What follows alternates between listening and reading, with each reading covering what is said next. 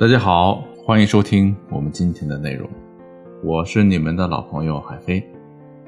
如果你在感情中遇到了问题，可以添加微信文姬零幺幺，主动找到我们，我们这边的专业导师团队会为你制定最科学的解决方案。提到男人的软肋，我想起很久之前网上有这样一个引起大家热议的话题，说为什么很多男人下班之后到楼下了却不下车？还会在车里待上一会儿。一个高赞回答解开了大家的疑惑。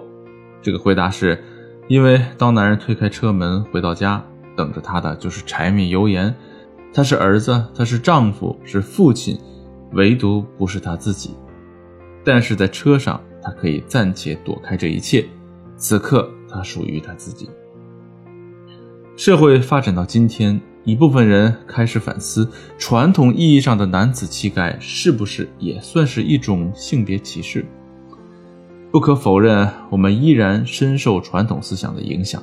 虽然在大环境中，男人具有一定的性别优势，但同时，男人也被固有认知所束缚。比如说，传统男性气质要求男人们性格坚韧、拼搏竞争、占据支配地位和具有侵略性。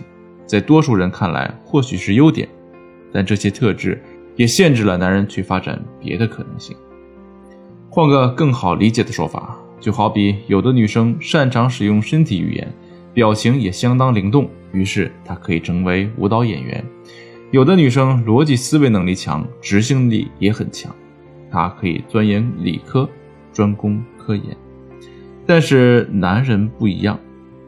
过去很多长辈啊都不认可搞艺术的男青年，认为他们是社会青年，是混混。如果一个男人啊在大街上崩溃大哭，相信也不会有多少人给他同情和帮助，反而在背后指指点点。这些啊都是男子气概的刻板印象所带来的负面影响。同时，这些影响也体现在两性情感生活的方方面面。比如学员小郑就遇到了这样的情况。小郑的男友成长在一个非常传统的家庭，父亲主要负责赚钱养家，隐忍坚韧，不善言谈。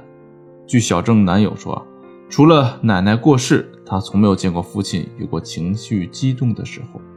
事实上，在耳濡目染之下，小郑男友也形成了压抑内敛的个性。虽然两人相恋有三年有余，他却从不袒露情感。小郑说：“相比让男友说情话，可能啊赚个一百万更容易一些。困扰小郑的问题啊，就是男友的自我压抑。怎么帮助男友打开心结，让他习惯依赖自己，是小郑的主要诉求。对此啊，我提出了几个简单易操作的建议。第一是不评价、不否定、不建议，对他的一切，不管是开心、幼稚，还是脆弱、压力。”都尽量避免做出评价，情绪和感受都是没有对错之分的，存在即合理。所谓善解人意，就是不轻易给出评价，也不要想着上来就改变对方。改变他人的本质也是一种否定，在他看来啊，是自己不够好才会被要求改变。但具体做什么选择，只存在方式上的差别，没有绝对的好坏之分。给建议啊，也是一样。就像女人抱怨，很多时候啊，只是想要安慰，不是真的需要对方帮忙解决问题。如果不能够确定对方是什么意思，可以问他是否需要你的建议，而不是擅自做主，忽略情感需要。小郑啊，需要给男友提供多元的选择，让他知道自己可以选择回避，也可以选择面对。如果他选择面对，小郑会陪着他一起面对，只要表达支持的态度就可以了。只有当对方感到非常安全的时候，他才会敢于迈出自我调整的第一步。具体的话术啊，比如男友心情不好的时候又不愿意表达，小郑啊可以说：“能感到你有心事，成年人肯定有自己的难处，只是大家都不说。作为你最亲密的人，如果你愿意说，我就在这里；如果你想静一静，我也会在这里。你知道吗？能和你在一起啊。”我真的觉得很幸运，希望你知道，我一直很爱你。支持和鼓励还有信任啊，是唯一能让他走出高墙，把心交给你的动力。提要求和下命令啊是两码事儿，更加准确的表达是请求而非要求。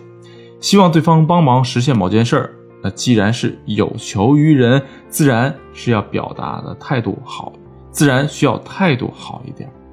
命令式的语气啊，有居高临下的意味，其中的潜台词是在关系中我高于你。如果对方点头答应，就意味着认可了你高我低的关系状态，这显然有违于我们自身认知。谁都不想成为关系里低姿态的那一个，因此啊，命令式的表达容易激起对方的反感和抵触，更不利于实现我们的诉求。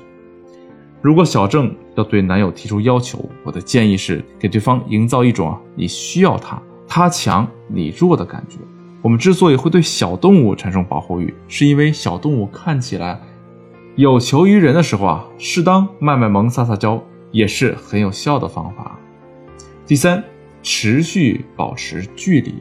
持续的意思啊，是不管你们处于什么关系状态，都需要留点空间。尤其是长期稳定的关系，更需要个人独处的空间。在《新生日记》第一季的节目当中啊，李艾和老公张徐宁的相处模式让许多观众大跌眼镜。在一起十几年、恩爱如初的他们啊，在家的时候居然是分房睡的，这是很多情侣不能理解的相处方式。对此，李艾的解释是。因为老公啊是自己的经纪人，每天工作就已经是在一起够久了，晚上分房睡正好是拉开适当的距离。如果二十四小时黏在一起，彼此都会窒息，反而会因为距离过近而失去自我。人的需求一直是动态变化的，就好比你饿了会想吃饭，但是你吃饱了之后就会犯困或者想干点别的，总之啊不会一直吃下去。感情也是一样，亲密够了呢，就会想要自己待一会儿。这和爱不爱没有关系，就是纯粹的吃饱了要歇一会儿。也不用啊担心啊，男人利用这个间隙去干坏事儿。毕竟这个时候啊，他的情感需求是得到满足的了，在已经被满足的情况下，很少会留意其他异性。就像你吃饱了看到零食也没有那么心动了一样。以上三个步骤啊，是相互递进的关系。首先，接受他的真实状态。普通人一定有普通人的优点和缺点，你想要他变得更好，就需要许可他不好，不然你的鞭策会勾起对方的叛逆心。这个你可以参考青春期时你父母对你的苦口婆心。接着呢，是让他从语言上感受到你的爱意，正确的表达的重要性啊，就不再赘述了。吵架就是因为不会好好说话引起的。最后呢是空间需求，对待男人就是要用上放风筝的技巧，飞起来之后偶尔拉拉线就可以了。要是攥得太紧，他就永远是一张纸。相信这样的男人你也喜欢不了多久。今天讲的内容你都记住了吗？看起来阳刚坚毅的男人也有十分脆弱的一面。比起花大力气和对方争夺关系的中心，倒不如使巧劲儿拿捏住对方的软肋。如果你觉得自己实操起来有点困难，也可以添加微信文姬零幺幺，文姬的全拼零幺幺，来获取导师针对性的指导。好了，今天的内容就到这里，我们下期再见。